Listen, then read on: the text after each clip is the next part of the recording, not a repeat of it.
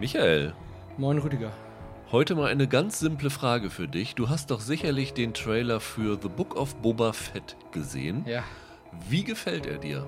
Überraschend okay irgendwie. Also, ich bin ja nicht der größte, weder Star Wars noch Mandalorian-Fan und schon gar nicht habe ich je den Hype um Boba Fett verstanden, um ehrlich zu sein. Also jetzt eine Serie um den brauche ich eigentlich nicht, aber ich fand am Trailer zumindest ganz interessant, dass das auf mich wirkt, als wenn es im Vergleich zu Mandalorian eine etwas größere Geschichte erzählt. Mandalorian ist ja nur so jede Woche ein neues Abenteuer und es ist nur sehr, sehr lose verbunden.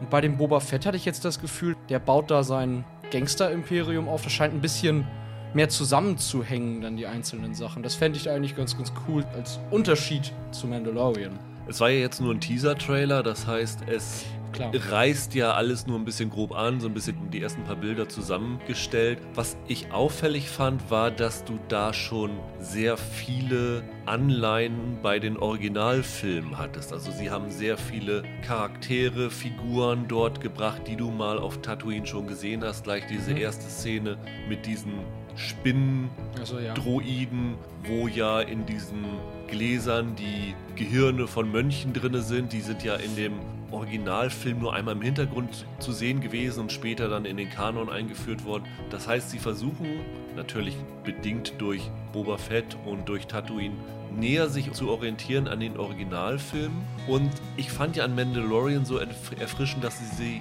so eine kleine eigene Geschichte erzählt haben. Jetzt hier sich mehr an die Originalfilme anzubinden. Ich weiß nicht, ob mich das so begeistern wird am Ende. Ich frage mich, ob das so ein Trend bleiben wird, ne? weil Mandalorian ja auch in Staffel 2 schon sehr viel mehr versucht hat, in den Ja. Kanon sich einzugliedern. Und mit den zig Sachen, die da angekündigt sind, den ganzen Serien, die auch alle immer sehr nach Kanonmaterial klingen, bin ich mal gespannt, wo die Reise dahin geht mit Star Wars. Aber die Bilder sahen fantastisch aus. Also Ja, dieser Blick über diese Stadt, die da in diesen Ja, Felsen ja, unten Wahnsinn. drin ist und so, das sieht schon klasse aus. Also die haben natürlich ein großes Budget und Mhm. die werden richtig klotzen und es sieht modern aus. Andererseits schaffen sie es aber auch so diesen Retro-Look der Originalfilme Ja. wieder herzuholen und Voll. allein das macht mir schon Freude auf den 29. Dezember.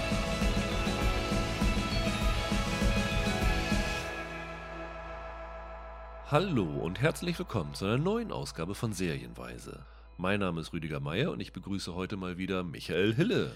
Ja, hi.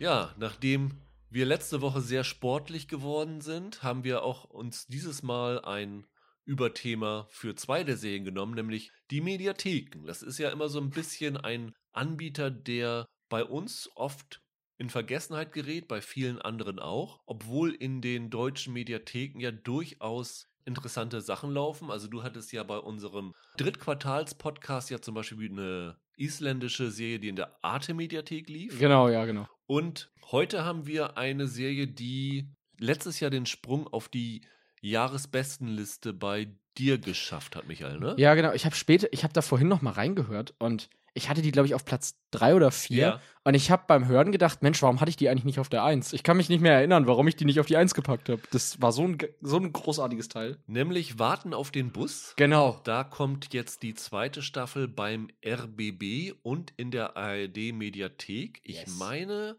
am Samstag in der Mediathek. Ja, am Und Samstag. In der Mediathek ist sie, glaube ich, auch schon komplett dann zu sehen. Die zweite Serie, ebenfalls in der ARD-Mediathek, ist schon ein bisschen länger gelaufen. Kranitz heißt sie, ist eine Impro-Comedy Ja. von Jan-Georg Schütte. Das ist ja so der Meister der Impro in Deutschland. Genau. Lief am 15. Oktober an. Hatten wir vorher noch nicht gesehen, aber wir haben uns gedacht, das würde eigentlich zusammenpassen, dass wir mal zweimal Mediathek machen. Ja. Beginnen wollen wir aber mal mit etwas ganz anderem. Wieder eine Apple-Serie, die wir in letzter Zeit ja öfter hatten. Der Output von Apple ist irgendwie cool, oder? Ich finde, also das ist ja jetzt nicht so, dass die ständig zig Serien raushauen, sondern dann immer nur so, so ein oder zwei. Aber das sind dann auch so kleine Highlights manchmal, finde ich. Heute startet neben Dr. Brain auch die dritte Staffel von Dickinson. Nächste Ja. Woche ist der Therapeut von nebenan mit Will Ferrell und Paul Rudd am Start. Ja. Also es kommen schon wöchentlich neue Sachen und dadurch, dass sie ja wöchentlich ausstrahlen, Mhm. ist das ja Staffelt länger dort präsent. Nicht immer positiv, kommen wir vielleicht auch gleich drauf zu sprechen, wenn wir über diese Serie reden. Denn es geht um Dr. Brain und da kann man so ein bisschen die Frage drüber stellen, ist das das nächste Squid Game? Denn das ist eine südkoreanische Serie, die erste koreanische Produktion von Apple TV. Also es ist Mhm. wirklich eine Eigenproduktion, kein eingekauftes Ding. Und es wirkt auch so ein bisschen, als ob sie das relativ spontan gestartet haben, weil es ist noch gar nicht so lange her, dass es angekündigt ist. Und sogar der Pressetag ist, glaube ich, erst eine Woche nach dem Start der Serie angesetzt. Irgendwie wirkt es so ein bisschen, und das ist ja auch völlig legitim, dass sie jetzt auf dieser Welle mitreiten wollen, die Netflix durch Squid Game gestartet hat für koreanische Serien. Klar. Am Donnerstag ist sie, glaube ich, schon gestartet, die erste Folge. Es wird dann auf den Freitag weitergehen und dann im wöchentlichen Rhythmus. Das heißt, bis jetzt ist die erste Folge erst dort zu sehen gewesen. Es sind sechs Folgen, Mhm. a grob eine Stunde. Einige sind 50, einige sind 65 Minuten, Ja. aber das ist so ungefähr das, auf das man sich einstellen kann. Wir haben beide alle sechs Folgen gesehen. Ja. Und werden natürlich versuchen, wieder spoilerfrei drüber zu reden. Also gerade bei dieser Serie gibt es einige Wendungen, die wir nicht verraten wollen. Wir werden uns also auf das inhaltlich beschränken, was bereits zu sehen ist, aber dann natürlich versuchen, euch einen Gesamtüberblick zu liefern, ob es sich lohnt. Genau. Hinter der Serie steckt Kim Ji-woon, Ja. Den du ganz gut kennst. Ne? Also nicht persönlich, aber, nee, das aber äh, von seinem Output her. Vor allem äh, sein großartiger The Good, The Bad and The Weird ist ja so eine Italo-Western-Kopie quasi, die das so in, in, die, in die koreanische Ecke verfrachtet. Den finde ich sensationell. Dann von ihm ist I Saw the Devil, der sehr, sehr gut ist. Und äh, Tale of Two Sisters. Genau. Ne? Das ist so der dritte Bekannte. Der ist auch noch ziemlich, ziemlich gut. Also, das ist schon einer der großen koreanischen Regisseure jetzt der letzten 10 bis 20 Jahre, kann man sagen. Sie haben auch versucht, ihn einmal nach Hollywood zu holen. Da hat er einen Film namens The Last Stand mit Arnold Schwarzenegger. Mit ihm als so. Kleinstadt-Sheriff, ja, ja, ja, ja, ja, ich erinnere mich. Aber das ist, glaube ich, nicht so das, was man Nein. empfehlen würde, wenn man sagen will, guckt euch mal in das Övre von Kim Ji-woon ein. Ja, nee, das war mehr ein Ani-Film, Ja. ne? Und er hat hier auch alle sechs Folgen selber inszeniert. Er hat an allen sechs Folgen bei den Drehbüchern mitgeschrieben, gemeinsam mit Kim Yin-ah und Ko Jung-ye. Die sind zu dritt sozusagen für alle Folgen verantwortlich gewesen. Und der zweite bekannte Name, wenn man sich für koreanische Filme interessiert, ist Lee Sun-kyun, der die Hauptrolle spielt, der in Parasite dabei war, ne? Genau, dem großen Oscar-Gewinner. Ja, da hat er ja auch die, auch die, eigentlich die Hauptrolle Ja. gehabt, ne? Als Familienoberhaupt. Und er spielt hier einen Neurowissenschaftler, der, so wird es am Anfang angedeutet, autistische Züge hat zumindest. Also es wird nicht definitiv gesagt, dass er ein Autist ist, aber er wird als Kind, äh, weil er im Kindergarten, glaube ich, einen Feuerlöscher explodieren lässt. Und da überhaupt keine emotionale Reaktion zeigt und Mhm. ohnehin sehr schwierig im sozialen Umgang mit anderen ist, Ja. zu einem Arzt gebracht und der sagt irgendwie, dass er auf dem Spektrum sei. Es geht so in diese Richtung. Und dann macht die Serie einen Zeitsprung in die Gegenwart, wo er mittlerweile ein ja, renommierter Neurowissenschaftler namens Sivon ist, der auch verheiratet ist, einen Sohn hat. Und in der Ehe kriselt es aber, weil er halt durch seine schwierige soziale Verhaltensweise bei seiner Frau dann immer aneckt. Und es geschieht dann eine Tragödie, eine Explosion bei ihm zu Hause. Genau. Bei dieser Explosion kommt sein Sohn ums Leben und seine Frau gibt ihm zum einen die Schuld daran, zum Mhm. anderen dreht sie dann langsam ein bisschen ab. Und das ist das, was man in der ersten Folge erfährt, ist dann irgendwann verschwunden und man weiß aber nicht genau, was mit dieser Ehefrau passiert ist. Es tauchen dann immer mehr Leute auf, Ja.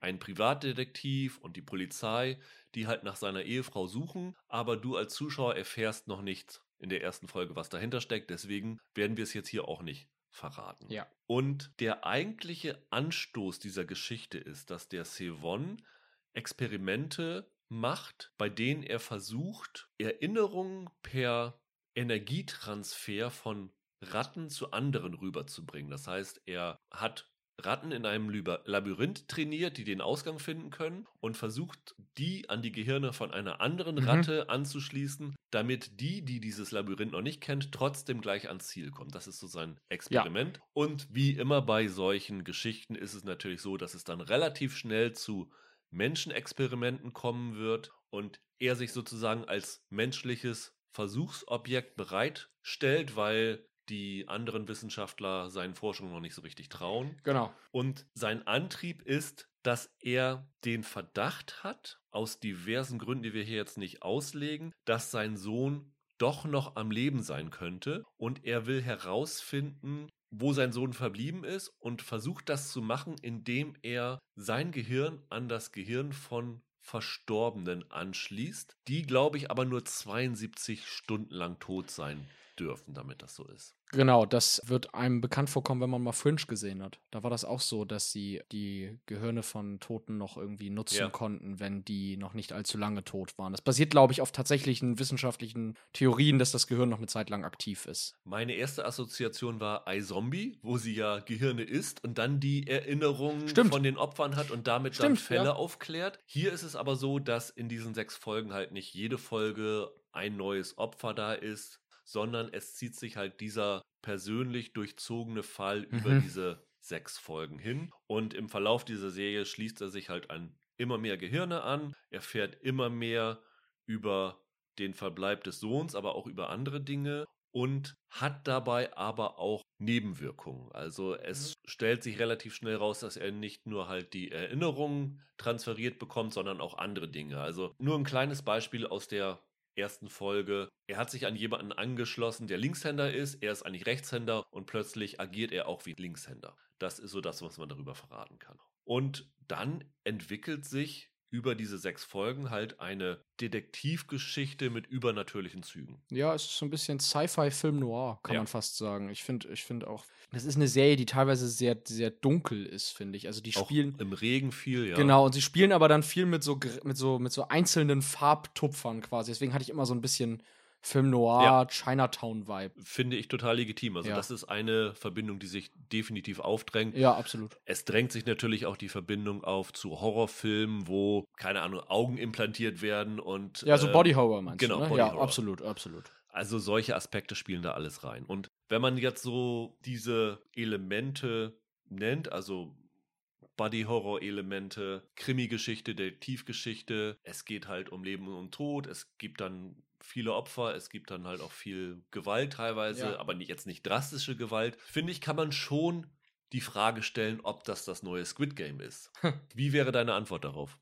Also, um den Erfolg zu haben, müsste es wohl woanders als bei Apple laufen. Ja, Das ich ist fürchte wohl- ich auch, ja. Ist wohl das Problem, oder? Wenn ich das so ketzerisch sagen darf, nein, es ist nicht das neue Squid Game. Unter anderem auch, weil ich es persönlich besser geschrieben finde, zum Ja. Beispiel. Ich finde, das ist ehrlich gesagt eine ziemlich, ziemlich gute Serie. Und Squid Game ist mehr eine, einfach eine effektive Serie. Da schaltet man ein, da, ja, hat man ein bisschen Freude dran mit, aber ich finde, das ist nichts, was tatsächlich so richtig gehaltvoll ist. Weißt du, das ist mehr so, so Entertainment für den Augenblick. Dr. Brain, finde ich, ist ein bisschen besser und ein bisschen mehr. Ich finde auch Squid Game bietet sich so ein bisschen an die Masse an. Also es ja, ist natürlich sozusagen, ja. mit, mit den Gewaltdarstellungen eigentlich nicht sowas, Mhm. wo man auf den ersten Blick denken würde, es ist massenkompatibel, aber aufgrund der bunten Inszenierung, aufgrund der freundlichen Optik, aufgrund dieser Mystery, die dahinter steckt, es ist jetzt fies, aber Squid Game ist simpler gestrickt. Ich finde, beides ist High Concept. Aber Squid Game hat diesen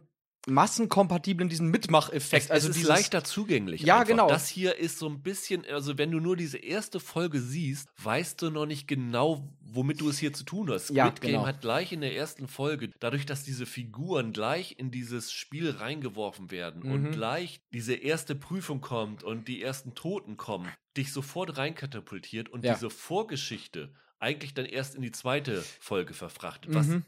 Extrem clever war. Das macht Dr. Brain nicht. Du weißt eigentlich noch nach der ersten Folge nicht ganz so richtig, was dich hier in dieser Serie erwartet. Und das ist natürlich ein bisschen schwierig für eine Serie, die nur im Wochenrhythmus startet. Ja, das ist richtig. Ich finde auch, das ist eine Serie, die eigentlich hätte, auch an einem Stück müsste sie eigentlich Ja. veröffentlicht werden. Das habe ich tatsächlich auch gedacht. Ich finde es vollkommen legitim, wenn eine Serie in der Pilotfolge noch nicht alle Karten offen auf den Tisch legt. Aber das Publikum muss schon auch die Möglichkeit beim Schauen haben, quasi zu wissen, worauf es sich einlässt. Und das ist dann mit so einer Veröffentlichungsstrategie ein bisschen schwierig. Also, wenn das fürs reguläre TV produziert worden wäre, hätte man die erste Folge so nicht gemacht.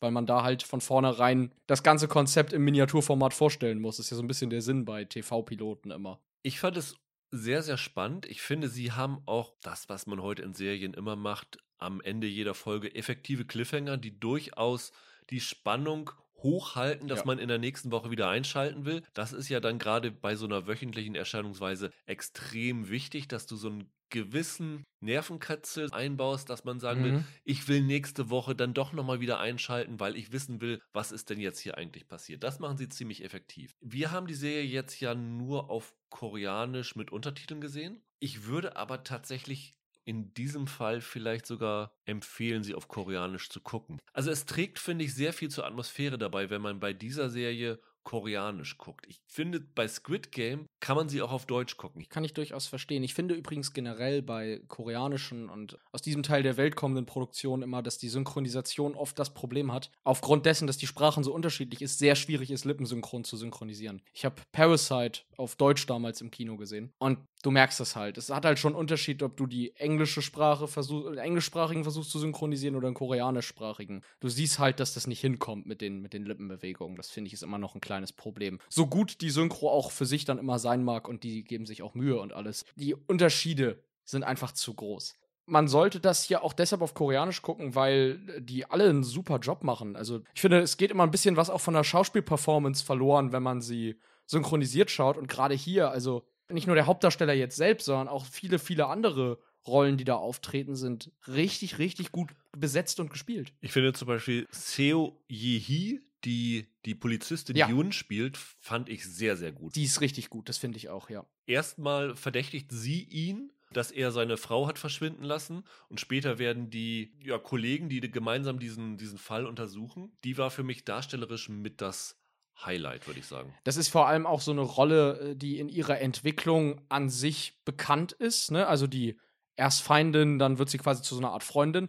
Und ich finde, die bringt das aber sehr, sehr glaubwürdig rüber. Also dieser Change of Heart quasi, der ergibt Sinn. Der ist nicht nur gut geschrieben, du siehst ihr auch an, was in ihr so arbeitet. Dieser ganze Aspekt mit dieser, ich nenne es mal Gehirnübertragung. Ich hatte da so ein bisschen meine Probleme. Das ist so ein Plot, den ich immer nicht ganz mitgehe, weil das ist sowas, ja, das ist so eine Fantasie, die die Menschheit irgendwie schon seit Hunderten von Jahren hat. Also in Filmen wird es meistens genutzt, weil es irgendwelche reichen Menschen gibt, die mit dieser Ja, Methode ja. sich unsterblich machen wollen quasi. Hier wird es halt genutzt, auch um falsche Fährten für den Zuschauer zu legen, aber auch um den Sevon mit so ein bisschen übernatürlichen Fähigkeiten auszustatten. Das wird dann mit jeder Folge ein bisschen mehr. Da hat er tatsächlich so Superheldenqualitäten teilweise. Das hat mich so ein bisschen gestört an der Geschichte, weil ich fand so diese Detektivgeschichte, die sie da erzählen, sehr spannend und durch diesen persönlichen tragischen Hintergrund auch sehr bewegend und war da schon sehr neugierig, was steckt dahinter hinter dem Ganzen. Aber ich fand dann so, je mehr dann dieses Übernatürliche hineinspielte und ja, wir können jetzt nicht sagen, in welche Richtung es geht, desto mehr dachte ich, war das jetzt wirklich nötig? Wie ging es dir dabei? Ich sag mal so, mir gefiel's aus folgendem Grund. An sich, wenn man mal sich anguckt, was da später in der Serie passiert. Wie gesagt, wir wollen es nicht spoilern, aber ich finde,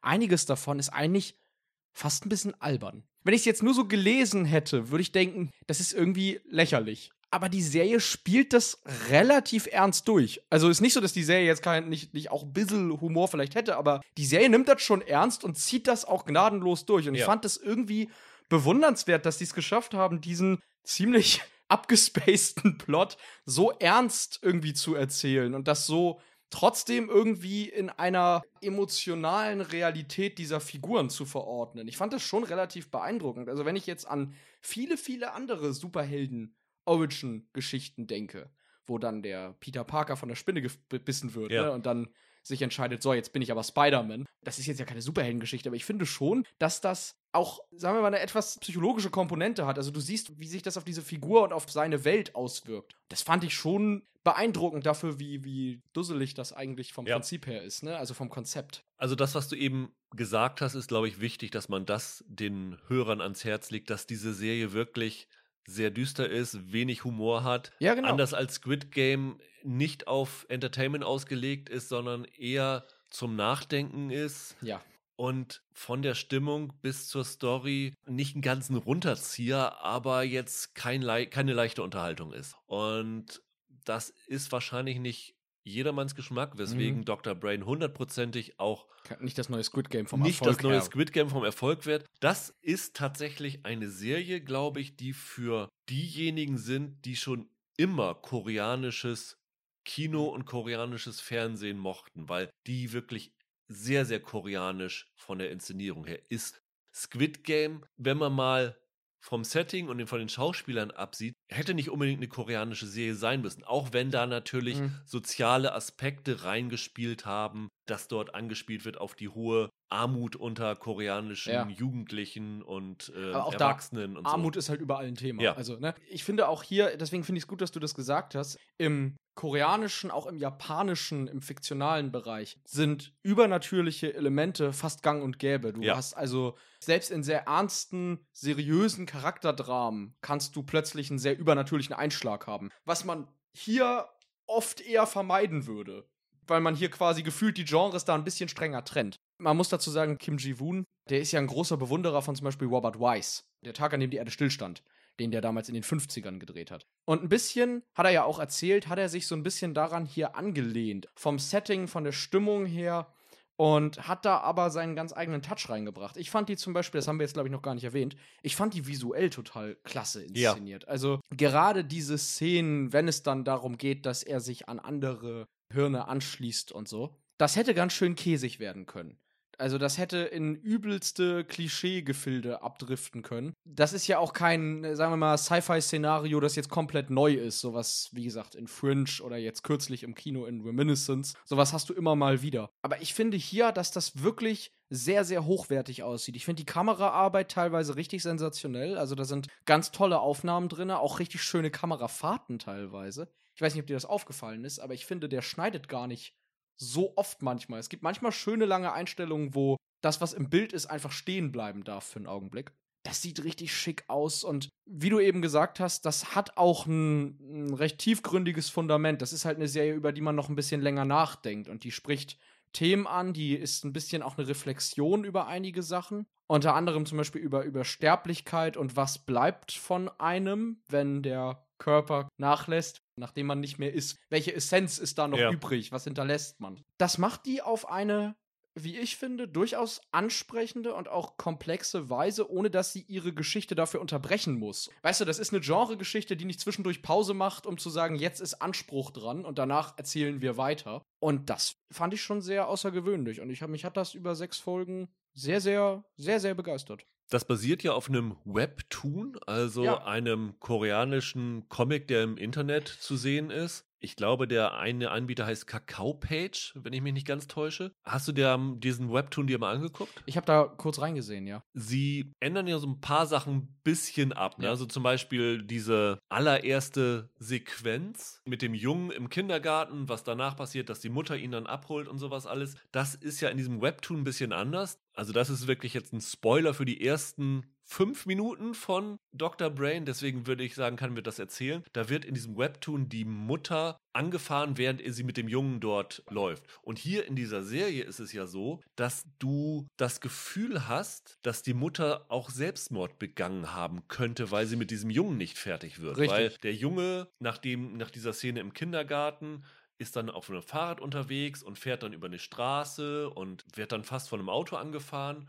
und die Mutter guckt ihn irgendwie apathisch an, macht dann einen Schritt nach vorne und wird dann von einem LKW ist es, glaube ich, erfasst. Ja. Ich finde, durch diese veränderte Eingangsszene bekommt man eigentlich nochmal wieder einen ganz anderen Eindruck von dieser Figur, von diesem Sevon, von diesem Neurowissenschaftler. Das fand ich irgendwie ganz interessant, dass sie diese Szene so geändert haben, dass sie das so dem Zuschauer mit als Botschaft rüberbringen würden. Finde ich auch total. Also, du hast jetzt vorhin ja auch gesagt, es ist kein richtiger Runterzieher, aber das ist schon eine Serie, die sehr ernst und düster werden kann. Aber die, die machen das toll. Also, ich hatte jetzt auch nie, ehrlich gesagt, das Gefühl, dass es mich zu, also dass ich da jetzt zu negativ durch beeinflusst werde. Die Hauptfigur ist natürlich schon eine Figur, mit der man sich schwer identifizieren, Ja, beziehungsweise mit der man schwer Verbindung aufbauen kann, gerade weil er halt so sozial apathisch so ein bisschen ist. Aber das ist ja durchaus gewollt und dass man dann trotzdem so in diese Geschichte reingezogen wird, spricht, finde ich, extrem fürs Drehbuch und extrem für die Inszenierung der Serie. Total. Ja, also wie gesagt, was die Inszenierung angeht, ist das eine der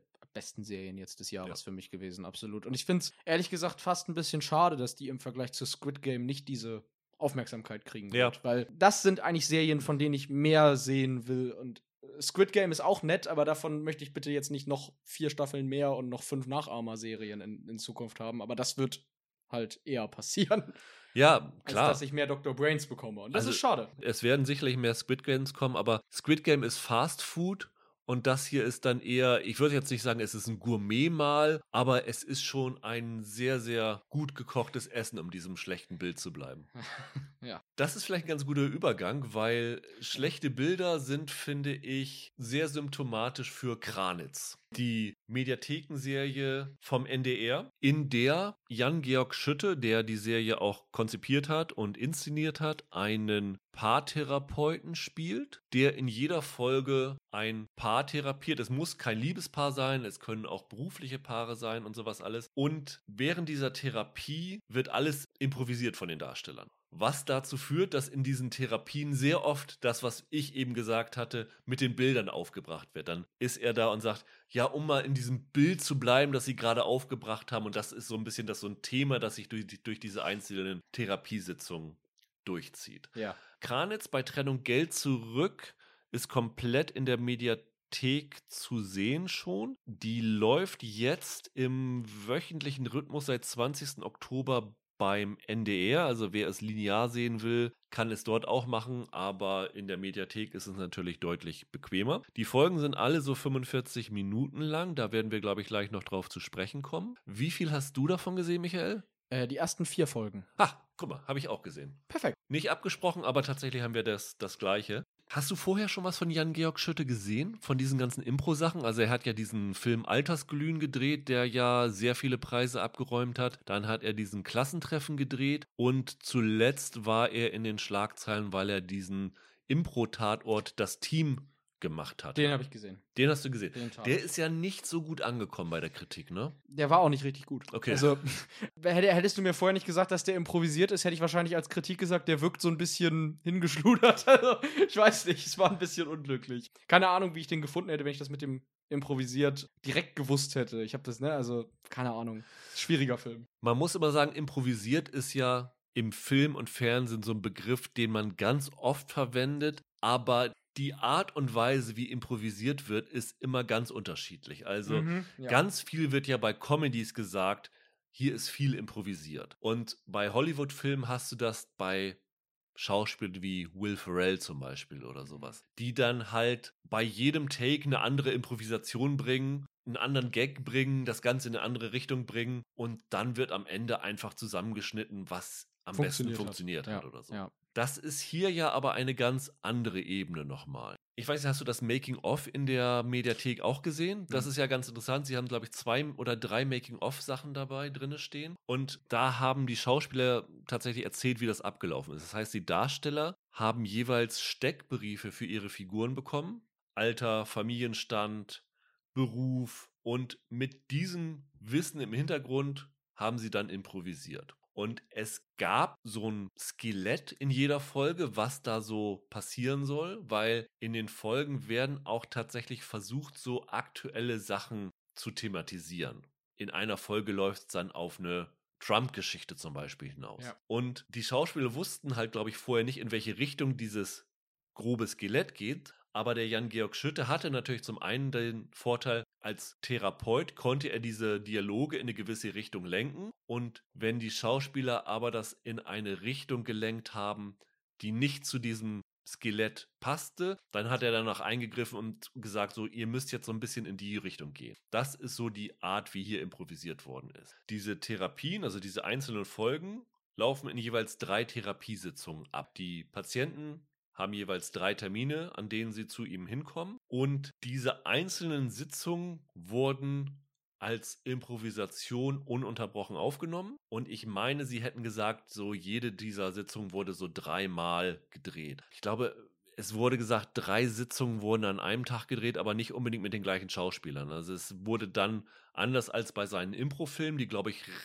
ziemlich am Stück gedreht worden sind, gab es hier mehrere Tage dazwischen, wo diese Dreharbeiten gedauert haben. Das heißt, sie hatten ein bisschen mehr Zeit dafür. Und das Konzept dieser Therapie ist, dass dieser Therapeut Klaus Kranitz, deswegen der Titel Kranitz, die Garantie gibt, dass er in drei Sitzungen halt jedes Problem lösen kann. Ja. Und wenn er das in drei Sitzungen nicht schafft, gibt es das Geld zurück. Ja. Und er versucht halt aber wirklich mit allen Mitteln und Methoden sicherzustellen, dass er dieses Geld bekommt. Also er ist nicht unbedingt der beste Therapeut, aber er ist halt ziemlich clever und vor allen Dingen gerissen in der Art und Weise, wie er das sicherstellt, dass er Erfolg hat bei diesen Sitzungen. Mhm. Und da versucht er auch Unbeteiligte einzuschalten, also Dritte einzuschalten, die gar nicht davon wissen, dass sie da eingebunden sind in diese Therapiesitzung. Genau. Und das ist so ein bisschen auch der kleine rote Faden, der sich durch zumindest diese ersten vier Folgen zieht, die wir gesehen haben, weil Bjarne Mädel spielt dort einen Typen, der heißt Money und der ist immer mal wieder zu sehen. Also der taucht dann irgendwann in der ersten Folge im Foyer läuft er durch, in der dritten Folge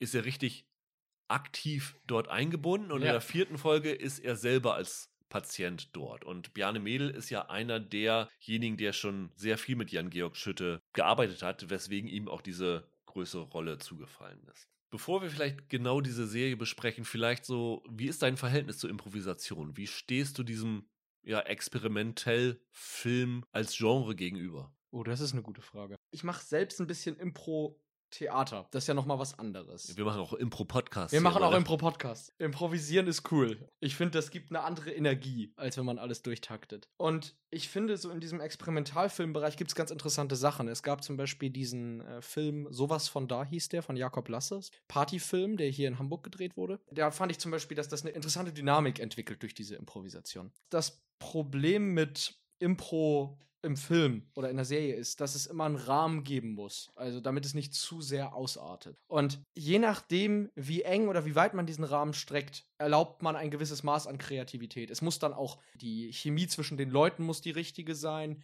Es muss gerade genug Vorga Vorgabe und gerade genug Freiraum gelassen werden. Und ich finde, das glückt selten. Vor allem, wenn es dann auch noch witzig sein soll, auf Teufel komm raus. Und da gibt es nicht so richtig viele super gelungene Beispiele, finde ich. Also, wir können ja nicht alle Will Ferrell sein. So. Ja.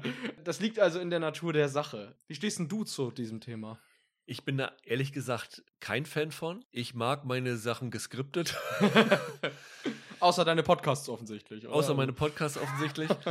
Ich habe so ein bisschen bei diesen Impro-Sachen das, was du eben gesagt hast, man muss aufpassen, dass es nicht aus dem Ruder läuft. Und ich habe da ganz oft das Gefühl, dass es vielleicht nicht aus dem Ruder läuft, aber dass es sich manchmal so ein bisschen verläuft. Also, dass das Mhm. in eine Richtung dann immer mal wieder abdriftet, wo es nicht funktioniert. ja. Dann schwenkt es wieder zurück, dass man dann wieder auf dem Pfad ist und so. Ich glaube, man muss schon den Darstellern vorher sagen, in welchem Rahmen sie sich hier bewegen sollen. Also ich glaube, keine Richtung vorzugeben, finde ich schwierig. Ja. Wenn das tatsächlich so ist, wie ich das aus dem Making-of hier bei Kranitz rausgelesen habe, dass sie wirklich nur was über ihre Figuren erfahren haben und nicht genau wussten, worauf es in diese Sachen abzielt. Also das, was in dieser ersten Sitzung immer passiert, dass der Kranitz denen dann immer eine Aufgabe gibt, die sie jetzt in der Zeit bis zur zweiten Sitzung durchführen müssen. Diese Aufgabe ist dann ja eigentlich erst der Ausgangspunkt, zu dem sich dieses Mhm. Ganze entwickelt, weil diese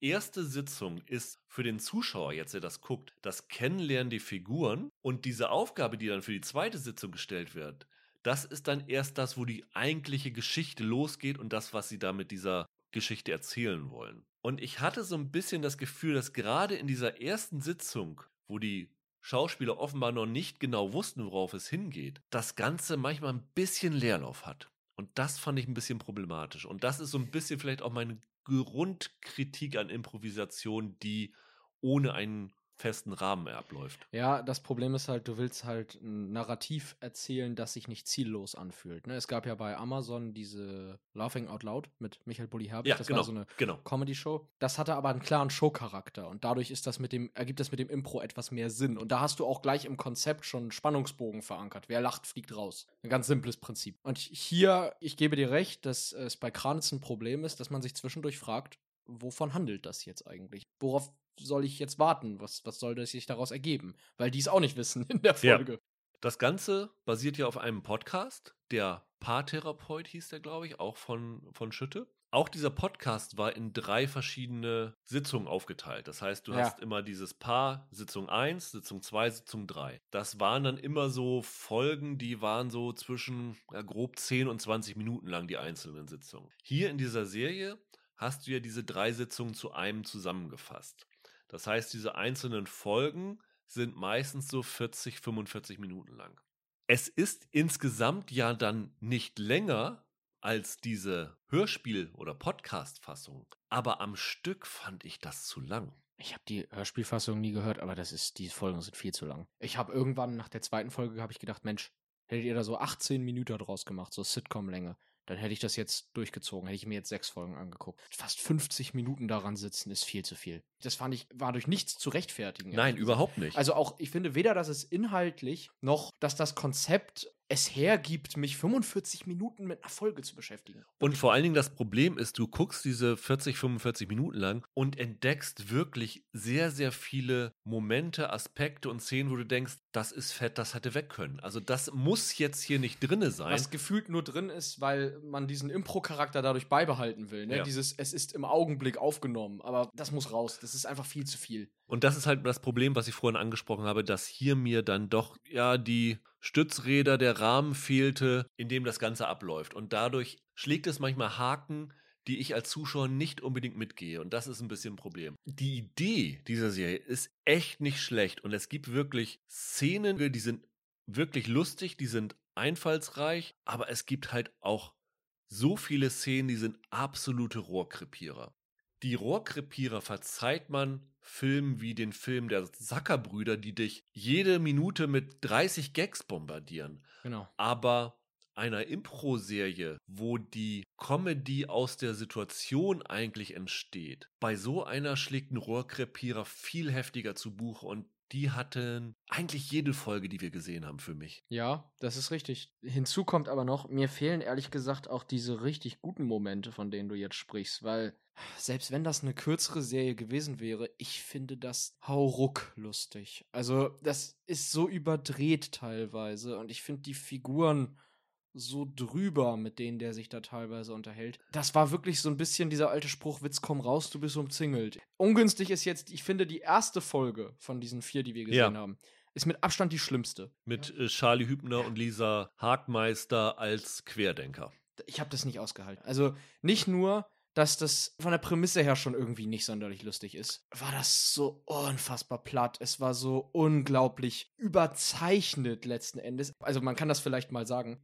Die beiden sind eigentlich zwei Hirnis, die so sind so Verschwörungsspinner, die Ja. sich auch kennengelernt haben, weil sie beide glauben, dass 9/11 irgendwie ein Inside-Job war. Und das ist so die Verbindung, die die haben, weshalb die halt dann da irgendwie zusammen sind. Und dann entsteht da halt so ein Drama draus, weil sie irgendwie einem Instagram-Kanal folgt und ihr, ihr Typ da aber der Ansicht ist, dass ja soziale Netzwerke, die indoktrinieren einen ja total. Und ich verstehe schon, was das soll, aber das ist einfach, das ist drei Spuren zu dick. Es ist null lustig und die nerven einfach nur, die beiden. Die zweite Folge geht um zwei Influencer, also um so ein männliches Influencer-Duo. Diese Influencer-Sequenzen sind auch echt dick aufgetragen. Ich meine, dadurch soll auch der Humor ein bisschen entstehen. Da gab es aber tatsächlich ein paar lustige Szenen. Die besten Szenen hat die Serie immer dann, wenn Bjarne Mädel auftritt. Bjarne Mädel ist für mich tatsächlich, also Ja. er ist sowieso großartig, Ja. egal wo er zu sehen ist. So ist es. Und hier ist er eigentlich auch derjenige, der vielleicht auch, weil er schon so viel mit Schütte zusammengearbeitet hat, perfekt in dieses Format passt, Bjarne Mädel passt überall perfekt rein. aber auch so lustige Momente hat und diese, er spielt halt da einen Profikiller oder einen Auftragskiller. Also die Momente, die er hat, sind irgendwie total cool. Das sind so das, wo ich denke, ja, okay, mit den richtigen Leuten hätte das funktioniert, aber es sind nicht immer die richtigen Leute. Und ich, ich finde eigentlich schauspielerisch, muss ich sagen, mache ich den Leuten gar nicht mal einen Vorwurf. Ich finde, in der ersten Folge, so schlecht die auch ist, Charlie Hübner und Lisa Hagmeister spielen das nicht schlecht. Aber die Sache, in der sie reingedrängt werden, in diese ganze Verschwörungstheoretiker-Geschichte, das führt einfach zu nichts. Ja, das, das ist schon richtig. Also die, die Figuren sind teilweise so doof, das hätte der beste Charakterdarsteller auch nicht irgendwie rüberbringen können. Ist schon, ist schon klar. Ich finde auch, dass Bjarne Mädel schon das Highlight der Serie ist, aber ah, es ist irgendwie ungünstig, wenn ich eine Therapiesitzung gucke über irgendwie ein Paar, das wieder irgendwie seine Probleme lösen soll und ich mir denke, ihr habt eure Probleme zurecht, ihr geht mir auf die Nerven und ja. es ist mir vollkommen egal, was aus euch wird. Also selbst in der Comedy brauche ich doch irgendeinen Bezug zu den Figuren und zwei, also wirklich Hardcore-Spinnern irgendwie da bei ihren Problemchen zuzugucken, ey, das, das ist nicht meine Vorstellung von Comedy und Unterhaltung. Ganz schlimm fand ich auch die dritte Folge. Ja. Mit Flöten für Kröten, also zwei Ökos, würde ich es mal so nennen. Flöten für Kröten, das ist super. Das ist, das ist, das, das ist so der Humorlevel der ja. Serie teilweise. Ne? Das reimt sich, das ist irgendwie witzig, hahaha, ha, ha. ist es nicht. Und das ist dann diese Folge, die in diese Trump-Geschichte reinführt. Äh, das war inhaltlich ein Fehltritt, komplett das in diese Richtung gehen zu lassen. Das ist so abgegriffen, diese Trump-Jokes da unterzubringen. Und ja, dann ist dann irgendwer mit einem roten Schlips und mit einer roten Mütze da. Ha, ha, ha, wie lustig. Es ist ein, äh, wirklich ein Totalausfall. Was für mich aber auch noch ein echtes Problem in dieser Serie war, das war Jan-Georg Schütte. Ja. Der ja eigentlich Schauspieler ist, der dann ja in diese äh, Impro-Sache reingerutscht ist, weiß ich nicht, aber der sich darauf spezialisiert hat und dann ja diese ganzen Impro-Sachen vor allen Dingen inszeniert hat ja. und in seinen Sachen schauspielerisch nur immer in kleinen Rollen aufgetreten. Also beim Tatort war glaube ich, ein SEK-Leiter, der da mal nur kurz durchs Bild gelaufen ist. Und hier übernimmt er halt die Hauptrolle dieses Therapeuten, was ja inszenatorisch auch Sinn macht, wie gesagt, weil er dann ja diese Geschichte leiten kann, dadurch, dass das ja eigentlich ein Kammerspiel ist. Also die gesamte Serie spielt eigentlich nur in seiner Praxis beziehungsweise im Foyer, wenn die Leute ankommen. Und ja, es wird auch gesagt, dass er kein ausgebildeter Therapeut ist. Er ist eigentlich Immobilienmakler, der äh, versucht hat, hier in dieser Therapieschiene reingerutscht ist und erkannt hat, dass er da das, das ganz gut kann. Aber der ging mir als Therapeut ja. so auf die Nerven und ich habe mir dann wirklich gedacht, warum geht jemand zu so einem Typen? Er redet halt mit den Leuten wie ein Gebrauchtwagenhändler, der den Leuten ein Auto aufschwatzen will. Und wenn ich so eine Therapiesitzung habe, dann möchte ich auch zumindest einen Therapeuten haben, dem ich das abnehme und der nicht irgendwie mit solchen Manierismen mir total auf den Senkel geht. Du verstehst das einfach nicht. Das soll lustig sein. Ja, das soll vielleicht lustig sein, aber es funktioniert für ja. mich hier nicht. Die Erdung in diesen,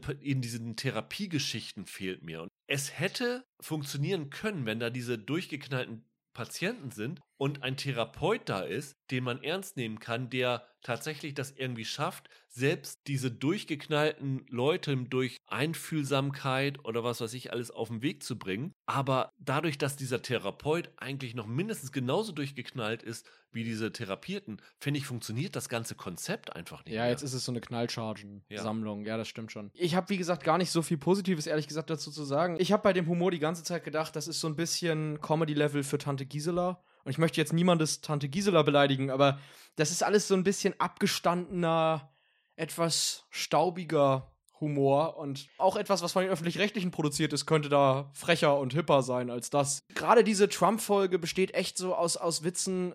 A, kommt die ein Jahr zu spät, ehrlich gesagt, ja, mindestens. Ja, ja. Äh, und wir hatten die letzten vier Jahre dann, während der Typ im Amt war, wir haben so viele Trump-Witze gehört. Ich glaube, ich kenne jeden einzelnen auf der Welt. Die haben jetzt auch keinen neuen oder so im Petto und dann sich auch noch die fünf schlechtesten rausgesucht. Und ich glaube, was auch ein bisschen Problem ist, sie haben sich halt gute Schauspieler für die Improvisation geholt, aber nicht gute Comedians für diese Improvisation ja, geholt. Äh, bis auf Bjarne Mädel vielleicht, ja, ne? Genau. Aber ja. Vielleicht ist es auch deswegen funktioniert Bjarne Mädel in dieser Serie halt am besten. Ja, das stimmt schon. Auch klar, das liegt bei Impro ein bisschen in der Sache. Das Timing ist auch manchmal ja. nicht so richtig dolle. Das ist zu lang. Der Humor ist von vorgestern größtenteils. Leider, sorry an alle, die da improvisiert haben und die sich selber in dem Moment vielleicht lustig fanden. Ich fand es nur so halb lustig. Es war ein netter Versuch. Es gibt auch Kritiken, die das gut finden. Es gibt aber auch Kritiken, die das, glaube ich, noch übler verreißen, als wir es jetzt tun hier. Letztendlich ich finde es gut, dass sowas versucht wird. Ja, wir haben natürlich. hier in dem Podcast immer gesagt, versucht doch auch in Deutschland ja. mal so kleinere Geschichten zu machen. Okay, das hier hat jetzt für uns jetzt nicht ganz ja. funktioniert, aber dass es sowas gibt, finde ich jetzt nicht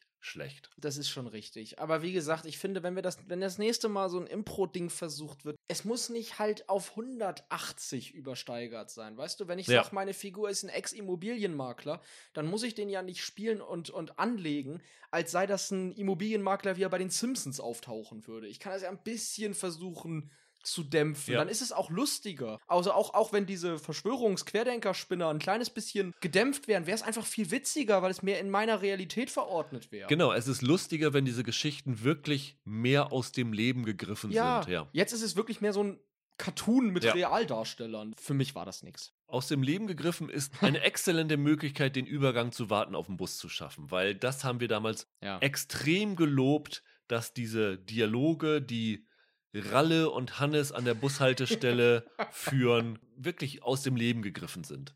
ja. Und das versuchen sie jetzt auch in der zweiten Staffel weiterzumachen, die jetzt am Samstag komplett in der ARD-Mediathek zu sehen ist und auch linear im RBB läuft. Es sind in dieser Staffel sieben Folgen. Eine weniger als in der Staffel Eine davor. Ja, sehr, sehr schade. Ja. Wir haben leider auch noch nicht alles sehen können. Nein. Wir haben nur die ersten drei Folgen gesehen. Müssen wir dir noch mal erzählen, worum es geht? Ja, vielleicht ganz kurz. Also es ist quasi eine deutsche, komödiantische Fassung von Warten auf Godot. Und Warten auf Godot wurde ja mal legendär zusammengefasst mit Nichts passiert zweimal. Ja. Und du kannst bei Warten auf den Bus eigentlich sagen, nichts passiert siebenmal. Der ganze Gag ist, dass dieser Hannes und der Ralle irgendwo in Brandenburg in so einem kleinen Dorf an so einer Bushaltestelle sitzen, die wirklich, wirklich im Nichts steht. Und auf den Bus warten und sich dabei unterhalten. Das ist so der Kern der Serie.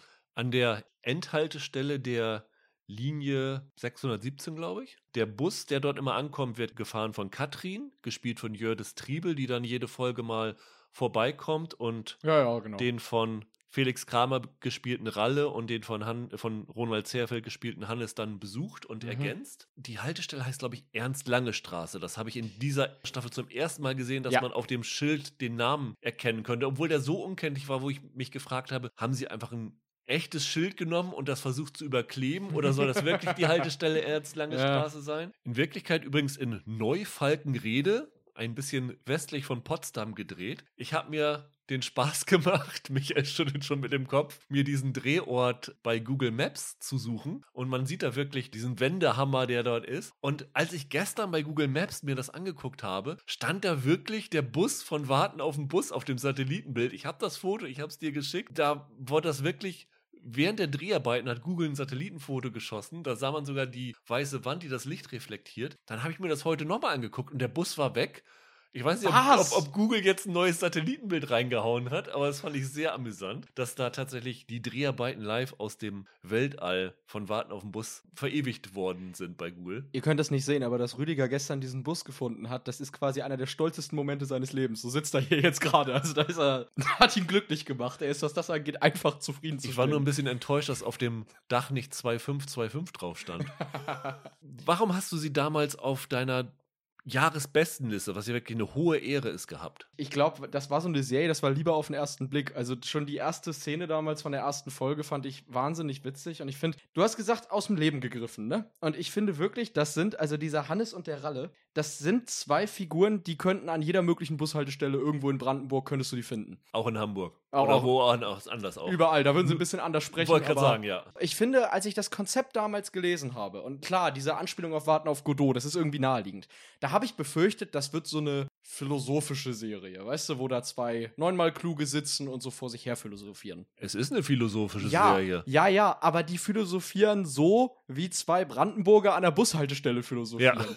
Und nicht wie zwei Leute, die aus ihrem vierten Philosophiesemester kommen, wie man sonst immer in so einem Kram redet. Ich fand das A wahnsinnig witzig. Das hat wirklich eine unglaubliche Komik. Und die beiden sind zusammen eines der besten Comedy-Duos seit Äonen. Also wirklich, die sind grandios, die beiden. Gleichzeitig, irgendwie wachsen die einem so schnell ans Herz. Und Ja. das, sind- das ist, das hat so eine Warmherzigkeit irgendwie. Das sind ja letzten Endes zwei sympathische Loser so ein bisschen. Ich glaube, die erste Folge von der ersten Staffel endete damals damit, dass der Ralle dem Hannes so ein bisschen Tanzschritte zeigt, weil der in die Busfahrerin verguckt ist und dann kommt die vorbeigefahren und sieht die beiden so eng aneinander schwingend da tanzen. Das sind so ganz liebenswerte Verlierer, die beiden. Das sind von der Gesellschaft vergessene Typen, die es zu häufig gibt, die Ja. Langzeitarbeitslose sind, Ja, die aber nicht dumm sind, die was auf dem Kasten Nein, haben. absolut. Du hast eben gesagt, sie sind nicht, sie philosophieren nicht. Es sind aber auch keine Stammtischniveau-Gespräche. Nein, das genau. ist irgendwo dazwischen. Das sind wirklich patente Typen, die einfach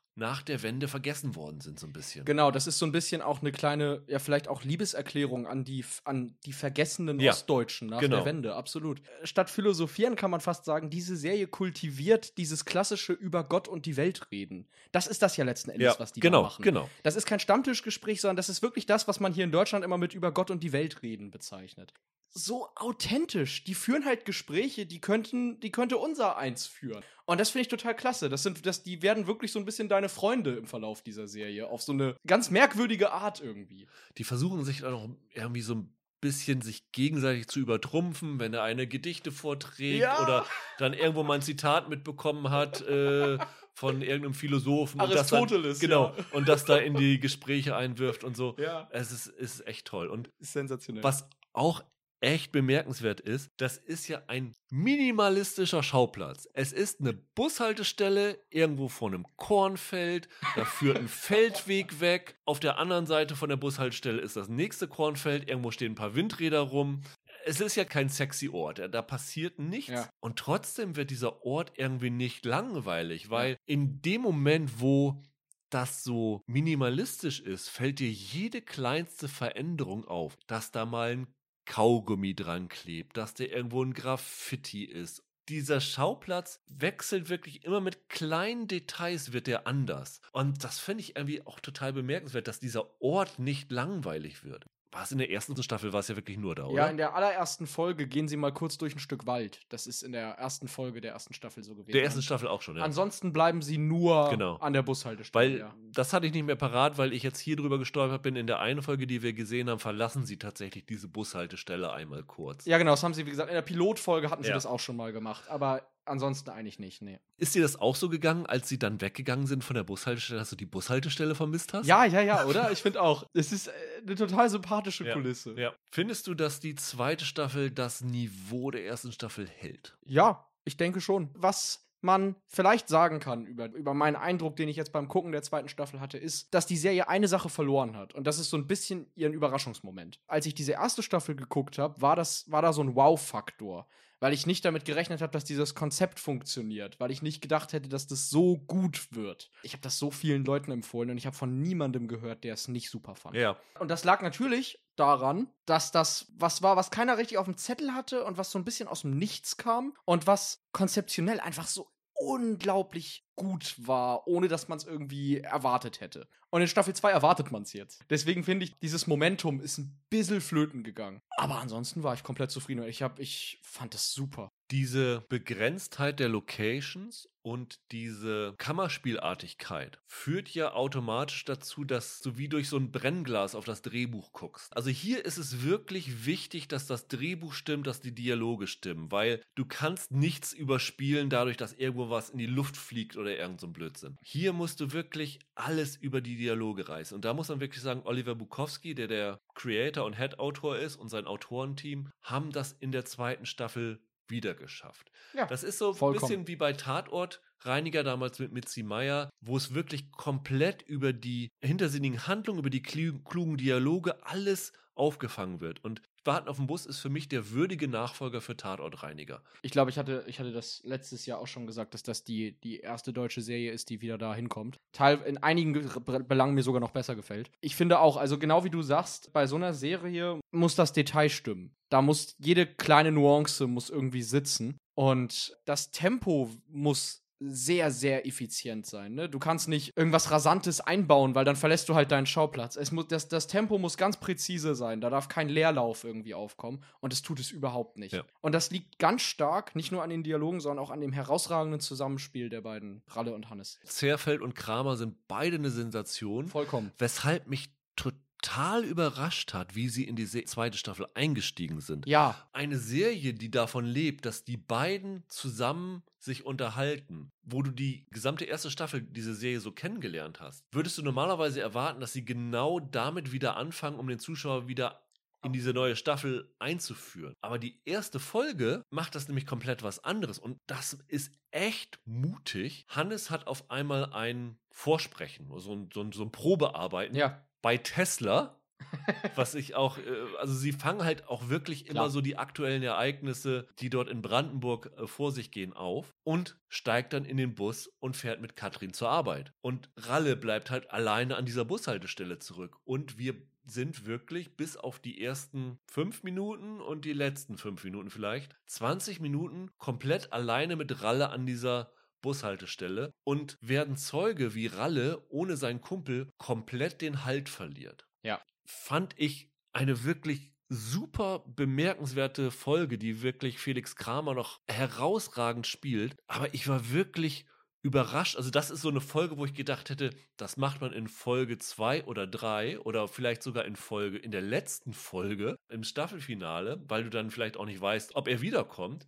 Aber hier, dadurch, dass es die erste Folge ist, weißt du ja ungefähr, ja, okay, irgendwie müssen die, die beiden ja wieder zusammenkommen. Das fand ich echt ein Angang der Staffel, mit der ich überhaupt nicht gerechnet hatte. Gerade dadurch, dass du es an den Anfang setzt, finde ich das total sensationell. Das begründet äh, die, das ganze Fundament der Serie. Ja. Und ich fand, das war nicht nur sehr lustig, es war ein sehr bemerkenswertes Charakterstück, bezogen auf Ralle. Man hat eine total interessante Introspektive hinter denen als, als Menschen auch. Und in diese Beziehung, die die beiden haben und was halt passiert, wenn der Eckpfeiler seines Lebens da Ja. quasi wegbricht. Du hast vorhin gesagt, man vermisst die Bushaltestelle sofort, wenn sie mal nicht im Bild ist. Und das liegt daran, dass für diese beiden Figuren diese gemeinsame Zeit an dieser Bushaltestelle quasi ihre ganze Welt ist. Und wenn die irgendwie gestört ist, dann gerät alles aus den Fugen. Und diesen Eindruck haben die so sensationell gut vermittelt. Hätte ich nicht geglaubt, dass man das so hinbekommt. Die erste Folge ist kein Zwei-Personen-Stück zwischen Ralle und Hannes, sondern die erste Folge ist ein Zwei-Personen-Stück zwischen Ralle und einer Kühlbox und dem Mhm. Inhalt in der Kühlbox. Und was du da über diese Figur noch erfährst und wie du sie kennenlernst, ist echt erstaunlich. Und was diese erste Folge bewirkt, dadurch, dass du siehst, wie Ralle den Halt verliert, fand ich das ganz clever, weil es gibt gab es in der ersten Staffel ja auch schon, immer mal wieder Differenzen zwischen den beiden, wo die Mhm. beiden sich in die Haare geraten, wo sie kurz davor sind, so ungefähr so hat man den Eindruck, einander die Freundschaft zu kündigen. Ja. Aber dadurch, dass du diese erste Folge am Anfang hattest und weißt, die sind verloren, wenn der andere weg Ja. ist, weißt du, dass das irgendwie zwischen den beiden gut ausgehen muss. Und du, du fieberst irgendwie auch mit, dass die beiden sich wieder versöhnen, weil du weißt, wenn sie sich nicht versöhnen, dann ist alles vorbei. Nicht nur die Serie, Ja. sondern auch für die beiden. Deswegen ist das, was mich am Anfang irritiert hat, im Nachhinein, zumindest für, gemessen an den ersten drei Folgen, ein echter Geniestreich gewesen. Das Vollkommen. sozusagen als Fundament für diese Staffel einzubauen. Ja, ich habe auch gedacht, die, die können nicht ohne einander. Und ich kann eigentlich auch nicht ohne die. Ich will gleich noch mehr Folgen haben. Es ist war nur drei Folgen zu gucken, war total frustrierend. Ja. Ich wollte das alles sofort gucken. Ich finde wirklich, das ist ein richtig bemerkenswertes Kleinod in, in der deutschen Produktionsriege. Und es ist fast, es ist fast schade, dass das immer noch so halb, immer noch nicht den ganz großen Erfolg gelandet hat, obwohl es ja für zig Preise nominiert war und ich glaube auch einiges gewonnen hatte. Ja, die waren für den Grimme-Preis nominiert, aber die haben ihn nicht gewonnen. Und dass sie den nicht gewonnen haben, ist für mich echt ein Skandal. Also in der Kategorie Unterhaltung waren sie nominiert. Preisträger waren da Joko und Klaas Live Männerwelten, kann man verstehen. Okay. Caroline Kebekus Show und noch nicht Schicht. Aber äh, sorry, also Warten auf den Bus verdient jeden Preis. Das ist im Moment, in, egal in welchem Genre, die beste Serie, die im deutschen So TV zu sehen Ja. ist. Und In aller da, Deutlichkeit. da keinen Preis zu verleihen, diskreditiert die Grimme-Preisjury. Ja, ganz ehrlich. Ich finde auch eine Sache, die die Serie noch ganz wunderbar in den Vordergrund stellt, das ist auch nicht nur an die vergessenen Ostdeutschen, das ist auch eine kleine Liebeserklärung an das Langweilen. Das ist ja auch das, was in Warten auf Godot quasi die Essenz ist, ne? Dieses es passiert nichts, dieses du bist in einem Augenblick gefangen. Und so etwas wie Warten auf den Bus könnte nicht passieren, wenn Hannes und Ralle die ganze Zeit aufs Smartphone gucken. Das ist tatsächlich eine Serie auch über die belebende Wirkung, mal nichts zu tun, also sich zu langweilen, aktiv nichts zu machen. Das ist so ein bisschen etwas, was man manchmal verlernt, finde ich, wenn man den ganzen Tag irgendwie Serien binscht oder, oder irgendwie sich immer ein Stück Unterhaltung irgendwie sucht. Die beiden sitzen da einfach und haben nichts anderes, als irgendwie gemeinsam die, sich die Zeit totzuschlagen. Und das ist fast eine etwas verloren gegangene Qualität, finde ich, die diese Serie richtig feiert was daraus entstehen kann, einfach mal nichts zu tun zu haben und nur aufeinander angewiesen zu sein, um nicht allein zu sein mit sich selbst. Dementsprechend ist das auch eine ganz tolle Geschichte über Freundschaft und über die Notwendigkeit von zwischenmenschlichen Beziehungen. Das ist da letzten Endes eine ganz, ganz große Essenz dieser Serie, weshalb ich auch letztes Jahr, in einem Jahr, in dem Kontakte der physischen Art ja kaum möglich waren, das Ganze so belebend fand, weil es gezeigt hat, wie notwendig sowas ist, wie notwendig zwischenmenschliche Beziehungen sind. Das hat, finde ich, was total Essentielles. Es gibt ja dann hier auch Folgen, wo neue Figuren auf einmal auftauchen, also wo dieses Drei-Personen-Stück sozusagen aufgebrochen wird. Ein Highlight für mich ist Britzke gewesen. ich glaube, der taucht nachher noch öfter auf. Der ist in Folge 3 dabei. Ja. Ich glaube, Britzke Jagd heißt die. Er ist der, ja, der Dorfpolizist wird gespielt von Alexander Schubert, den die meisten als Albrecht von Humboldt aus der Heute-Show kennen. Fand ich großartig. Also man will eigentlich die beiden sehen, aber es ist dann doch irgendwie ein belebendes Element, wenn sie eine dritte Person haben, gegen die sie anspielen. Besonders, wenn sie eine dritte Person haben, gegen die sie sich verbrüdern können. Ja. Das ist einfach super. Einerseits willst du die beiden zanken sehen, andererseits willst du die beiden aber auch zusammen gegen einen gemeinsamen Gegner sehen. Und das macht diese Folge für mich echt zu einem Highlight von den ersten drei, die wir gesehen haben. Ja. Und ich bin sehr gespannt, wie sie es in den restlichen vier Folgen machen, dieses minimalistische Konzept zu erhalten, auch wenn sie solche Elemente hinzufügen, auch wenn sie andere Charaktere da äh, hinzufügen. Weil die Gefahr halt immer besteht, dass es dann auf einmal größer wird und man es aber eigentlich gerne klein gehalten ja. hätte. Bisher hat das aber super funktioniert und ich kann nicht anders, als mich ganz wahnsinnig auf die restlichen vier Folgen zu freuen. Werde ich auch am Wochenende sicherlich ja. durchbingen, Sofort. sobald die da sind, weil das ist tatsächlich eine der wenigen deutschen Serien, die das Potenzial hat, auch dieses Jahr wieder auf der besten Liste zu landen. Also wer Denk tatsächlich Warten auf den Bus noch gar nicht gesehen hat, was macht ihr hier?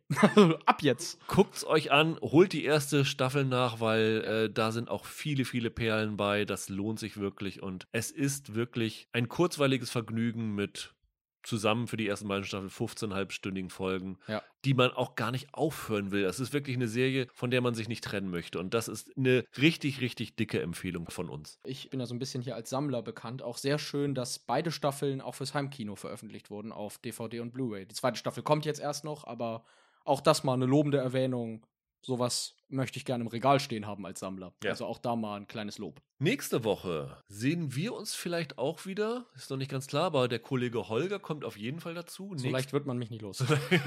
Nächste Woche reden wir nämlich über die Disney-Serie Dopesick mit ja. Michael Keaton wahrscheinlich über Szenen einer Ehe von Sky, die dort schon im OMU verfügbar ist, am 19. dann auf Deutsch kommt, aber wir ziehen es eine Woche vor, weil die Folge vom 19. November platzt aus allen Nähten aufgrund von vielen Neustarts und deswegen ziehen wir das wahrscheinlich vor und eventuell über die Apple-Serie der Therapeut von nebenan noch. Bis dahin wünschen wir euch ein schönes Wochenende. Viel Spaß mit Warten auf den Bus. Also wir erwarten, dass ihr die schaut und ja, wer, wenn nicht. auf also. die Hörerliste für 2021 setzt. Wir kontrollieren das. Genau. Und dann hören wir uns nächste Woche wieder. Macht's gut. Ciao, ciao. Ciao.